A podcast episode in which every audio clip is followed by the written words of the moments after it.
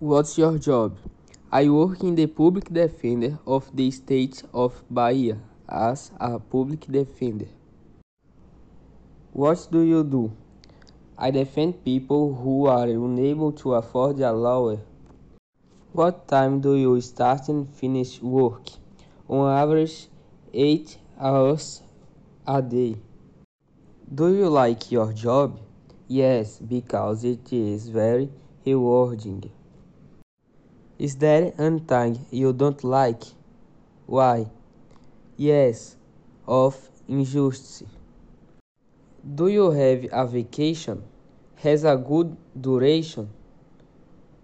Yes, holidays last long enough for a good rest.